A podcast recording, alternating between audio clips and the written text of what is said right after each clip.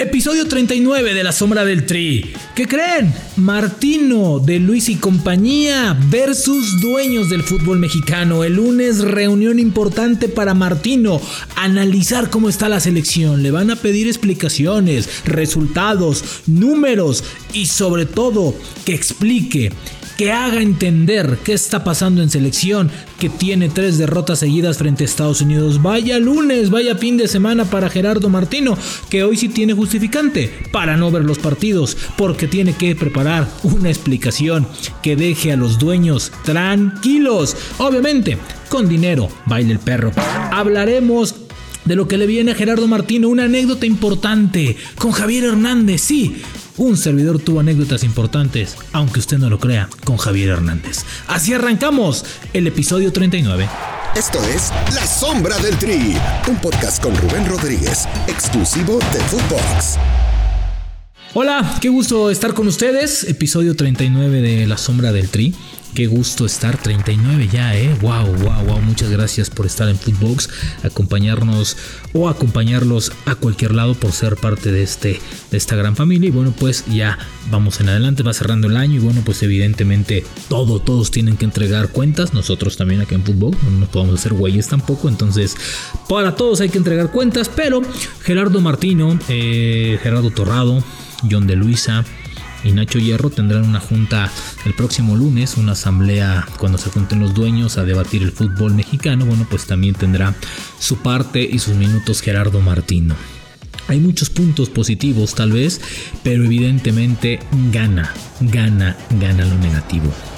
Gerardo Martino tendrá que explicar primeramente por qué la selección está jugando como está jugando, por qué está devaluado el fútbol mexicano, porque eh, la selección no está generando fútbol, ¿no? Y creo que va de la mano con lo que hemos platicado en episodios anteriores y muchos de mis compañeros, amigos y colegas aquí en Footbox, ¿no?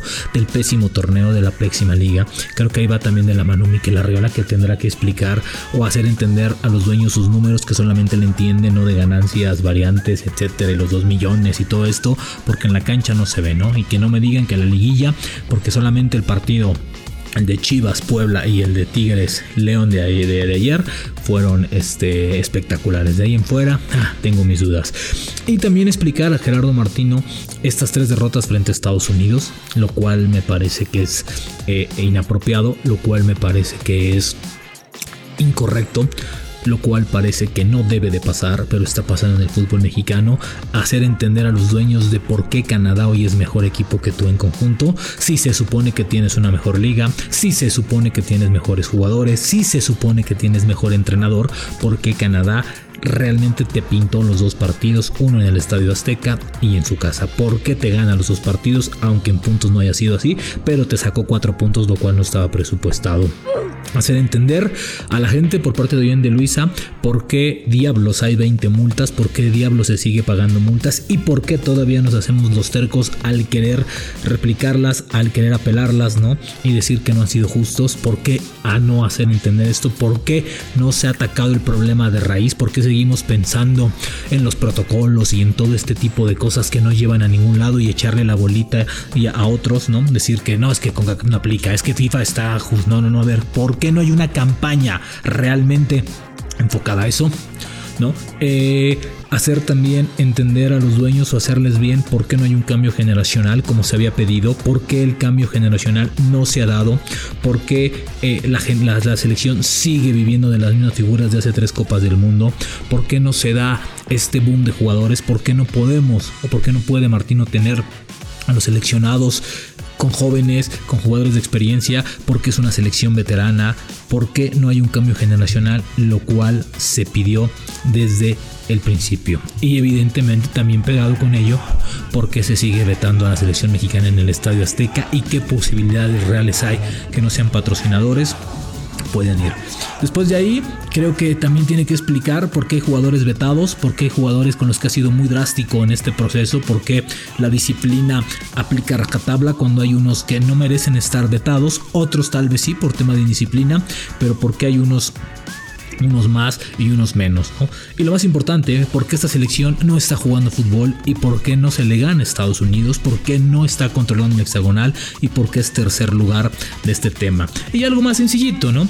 Que expliquen por qué el cambio de escudo, ¿no? De escudo de la selección mexicana, por qué diablos, eso sí, hay que decirlo, creo que la presentación le salió muy bien para que vean que no todo es negativo, la presentación le salió muy bien, pero eso no quita que a la afición no le esté gustando el logo de la selección mexicana. Entonces, todos estos puntos, ¿no? Aunado más, Tendrá que explicar Gerardo Martín el lunes cuando se siente eh, en los dueños de los equipos, los 16 dueños de equipos del fútbol mexicano estarán ahí sentados. Tiene que haber explicaciones contundentes que no tengan que ver con el dinero, porque la fácil es, ah, pero ¿qué creen? Es que ya llegó este, es que este le metió lana, es que el de los coches le metió lana, el del shampoo, el del refresco, el del seguro, el del banco.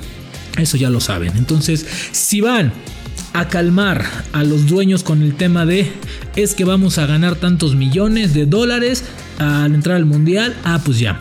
Pero creo que también los dueños se deben de poner un poquito estrictos, cosa que no ha tenido ni Torrado, ni John de Luisa, ni Nacho Hierro con su técnico. Bueno, pues entonces si hoy los dueños apapachan y avalan todos estos puntos que les estamos diciendo, entonces estaremos viendo a dónde va el fútbol mexicano. Si me salen el lunes en la tarde a decir que todo está perfecto, que todo es ok con selección nacional, entonces sí estamos todos locos y no estamos pensando igual, ¿no? Entonces...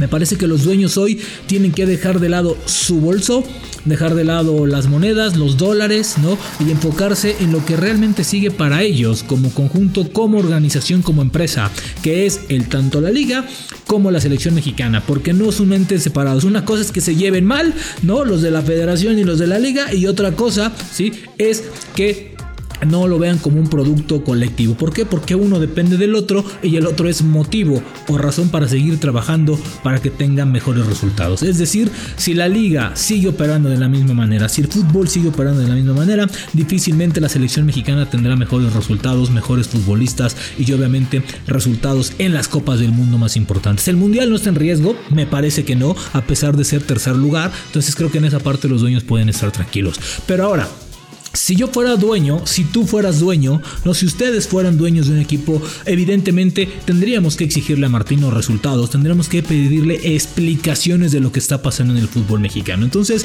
creo que hoy los dueños más que escuchar, creo que sí deben de ser jueces y realmente poner a Martino contra cuerdas, porque en donde se está viviendo, en cómo se está trabajando no es el camino correcto, no para llegar a una Copa del Mundo, porque no no no confundamos lo que estamos analizando ni lo que le estamos pidiendo Martino y compañía. Una cosa es la Copa del Mundo y la otra cosa es el proceso hacia dos Copas del Mundo y hacia el futuro del fútbol mexicano, que son dos cosas distintas. Me parece que si nos envolvemos en esta parte de es que es que el mundial no está en riesgo. No, güey, evidentemente no está en riesgo el mundial. En esta zona México va porque va, ya sea por repechaje, por tercero, segundo, primer lugar, pero México va a ir a la Copa del Mundo. Estamos viendo y estamos analizando, estamos pidiéndole a Martino resultados, ¿sí? En base a su experiencia, a su palmarés, a su carácter, a lo que ha dirigido, ¿sí? A su salario si quieren verlo así. En base a eso, que crezca la selección mexicana. Se le trajo para hacer un pasito adelante, para estar, tener la certeza de que las cosas se pueden dar de diferente manera, de que un quinto partido se puede aspirar, puede ser aspiracional, no puede ser un objetivo. Realmente podemos tenerlo, realmente podemos llegar a esas instancias, podemos llegar de ser del segundo grupo de seleccionados a llegar a ser dentro del primer grupo, donde están los ocho. Ok, es trabajo colectivo, es trabajo conjunto. Lo entiendo perfecto, ¿eh? Lo entiendo perfecto y eso es parte de. Entiendo que también tiene que ver mucho con los jugadores, pero creo que Martino tiene que entender eso. Entonces, hoy los dueños tienen que ponerlo contra la pared exigirle más, exigirle a ver, güey, ¿por qué perdimos tres partidos frente a Estados Unidos? ¿Por qué tiene que ser eso? México no está para perder frente a Estados Unidos. México tiene que morirse de algo, pelear por algo. ¿Por qué te estás casando con ciertos futbolistas que no están dando nada? Y ahí sí Martino podrá decir, no, bueno, es que es que el fútbol mexicano, no, güey, porque no ves fútbol mexicano, porque no estás enterado de la liga, porque no te gusta la liga mexicana, porque no ves los partidos, porque vas por compromiso porque no vas a observar a los jugadores que realmente valen la pena tenerlos, ¿sí? Yo quiero ver también de la lista que probablemente salga el lunes o martes, ¿no? La lista para el partido del miércoles o probablemente salga el viernes, la, concentración, a esperar los, los, los, los, los equipos que quedan eliminados de semifinales, ¿sí? A ver a quién le va a dar el proceso de seguimiento, a quién le va a dar la oportunidad de competir, como decíamos en el episodio 38, a quién le va a dar esa oportunidad de competir, porque eso quiere decir que está trabajando, no porque tiene, ¿sí? Hoy el vapor en la cabeza, porque la situación en selección no está cómoda, porque a donde hay pifias, porque donde voltees está mal hecho, quiera decir que hoy te quieras que resolverlo con un mes. Ojo, los dueños si no le exigen, entonces después no se vengan a quejar o a declarar que el fútbol mexicano, que la selección y esto. Si hoy se conforman con que les digan que van a ganar tanto, de verdad estamos todos locos y todos nos estamos haciendo güeyes, porque el fútbol mexicano no va por ahí. Cuidado con lo que está pasando, cuidado con lo que van a exigir ahora. Me parece que la exigencia tiene que estar por encima de la bolsa, del bolsillo, de la cartera. Hoy si no hay exigencia para Gerardo Martino, hoy si el lunes no sale raspado, vapuleado, con carita triste, con carita de ¿qué pasó? Pues es que me cagaron, ¿sí? De verdad, estamos muy mal. Hoy está para exigirles. Le están pagando una fortuna, señores. ¿eh? No es mi lana, es su lana. Pueden hacer ustedes lo que quieran con ella. Pero no se vale, ¿sí? Que critiquen, que marquen, que filtren, que digan que eso es una mentada, que esta selección no puede jugar y después cuando lo tienen de frente, doblen las manitas. Hoy es cuando tienen que exigirles. Y no hablo de los dueños cómodos, de los dueños de la pelota, de los cuatro amiguitos que andan ahí. No llámese el presidente de la América, llámese el presidente de, de, Santos o también del Atlas, ¿no? El presidente por ahí de Pumas o del patronato, el grupo de amigos de siempre, ¿no? No, no. Hoy tiene que haber una contraparte importante, hoy tiene que haber una contraparte de peso, que exija. Yo quiero escuchar la voz del de Monterrey, del de Tigres, ¿sí? Que se hagan valer, que se hagan presentes, equipos importantes de peso, la voz del de Tijuana. Hoy es cuando tienen que salir a escucharse.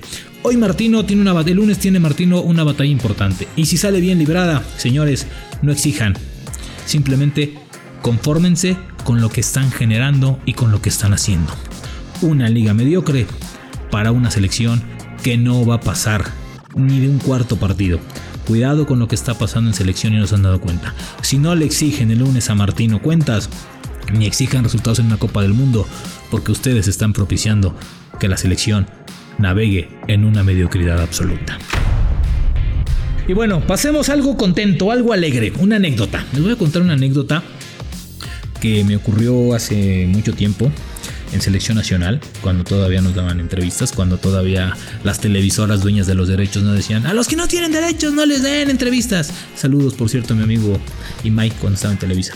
Este, no les den entrevistas a ellos, ellos no, ellos no, ellos no, ¿no? Entonces, este, a ellos no. Bueno, cuando todavía tenemos derecho a entrevistas, me tocó platicar con Javier Hernández, de las pocas charlas que he con Javier Hernández. Eh, y esa charla me gustó muchísimo, y a Javier también, porque estaba en un momento muy incómodo, tanto personal como laboral. Estaba en el Real Madrid. Y cuando comenzamos a platicar de su vida teníamos solamente 7 minutos. Estábamos, me parece que en Atlanta, me parece. Atlanta San Francisco, no, no recuerdo. Entonces, dijeron, pues Javier nada más va a estar contigo. Ok. Y en eso empieza a platicar, a platicar, a platicarse suelta del momento. Y obviamente, como entrevistador, pues sabes, quieres llevarlo a lo que quieres que te responda. Le digo, oye, ¿y cómo te sientes en el Real Madrid? ¿Te sientes valorado? ¿Cómo te trata el Real Madrid? Es el mejor equipo del mundo. Te tiene que tratar y tómala, güey. Que se desboca. No, no me siento valorado, no me valoran, no me dan mi lugar. No, bueno, ¡pum! El sentimiento más claro que, que, me he dado cuenta que he sentido durante estos dos años es frustración, más que nada. Es frustrante porque es frustrante que tampoco tú siendo parte de un equipo dentro de, o sea, tú, tú, tú, colaboras, tú ayudas, tú participas en los entrenamientos, pero a la hora de donde es el show principal, se puede llamar en nuestra profesión, que son los fines de semana, las oportunidades son mínimas. Entonces, tú no puedes ni colaborar ni para bien ni para mal, no muchas veces, o sea, ni con esfuerzo puedes estar porque estás, pues, estás fuera, estás fuera de lo más importante. Entonces, eso es lo que, lo que he venido sintiendo más que nada, ¿no? Esa frustración y que bueno, que hay veces que sí, mi confianza se va para los suelos y hay veces que, que trato de que mi confianza esté por los cielos ahora sí, ¿no? Para que esté muy bien y que, y que no, me, no me pase eso, porque sería lo peor, ¿no? Que dentro de todo esto yo pierda la confianza en mí mismo. Esa entrevista ha sido de las más exitosas de mi trayectoria en selección mexicana porque le dio la vuelta al mundo. Cuando te citan medios en Francia, en Madrid, en Alemania, en Italia, ¿sí? Cuando te citan todos los medios en México, cuando comienza a hacerse una revolución por esta entrevista, cuando sale en el equipo, cuando salen los dices, wow, y que salgan en entrevista para la cadena Fox Sports. Es cuando dices, la tarea está hecha. A Javier le agradecí infinitamente esa entrevista, porque me dio mucho profesionalmente y además yo la necesitaba en ese momento porque venía un nuevo jefe al canal, entonces me cayó de perlas esa, esa, esa, esa, esa, esa entrevista. Tengo una foto hasta con, con Javier, de las pocas fotos que tengo con entrevistados, la verdad no, no me gusta. Entonces esa entrevista me ayudó muchísimo, tanto a Javier porque le dieron un lugar un poquito más en el Real Madrid, un poquito más, y a mí me ayudó muchísimo. Entonces, a veces estas charlas uno a uno, además de darte cosas en lo profesional, te ayudan. Evidentemente hubo reacciones, evidentemente las de los derechos. Ah, yo también quiero a Javier, yo también quiero a Javier, porque en ese momento sale Javier de la entrevista y alrededor estaban otras cadenas escuchando y dijeron, güey, ya no la dejaron ir Rubén y la entrevista y bla, bla, bla. En ese momento llega la seguridad, pasan por Javier. Javier, muchas gracias. Bye, bye, Rubén, bye, bye. Al elevador, güey. Pum. Ese día no dio entrevistas. Al otro día fue sábado, no dio entrevistas. La mía salió el viernes. Evidentemente los, de, los dueños de las televisoras dijeron, ah, los de los derechos de transmisiones, perdón.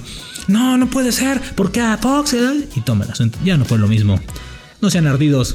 Quédense cuando uno les ganaba, que era constante, aunque les arda. no es cierto. Un saludo a todos. Así es, el episodio 39 de La Sombra del Tri. Un gusto. Nos escuchamos la próxima semana aquí mismo. Gracias. Sombra del Tri con Rubén Rodríguez, podcast exclusivo de Footbox.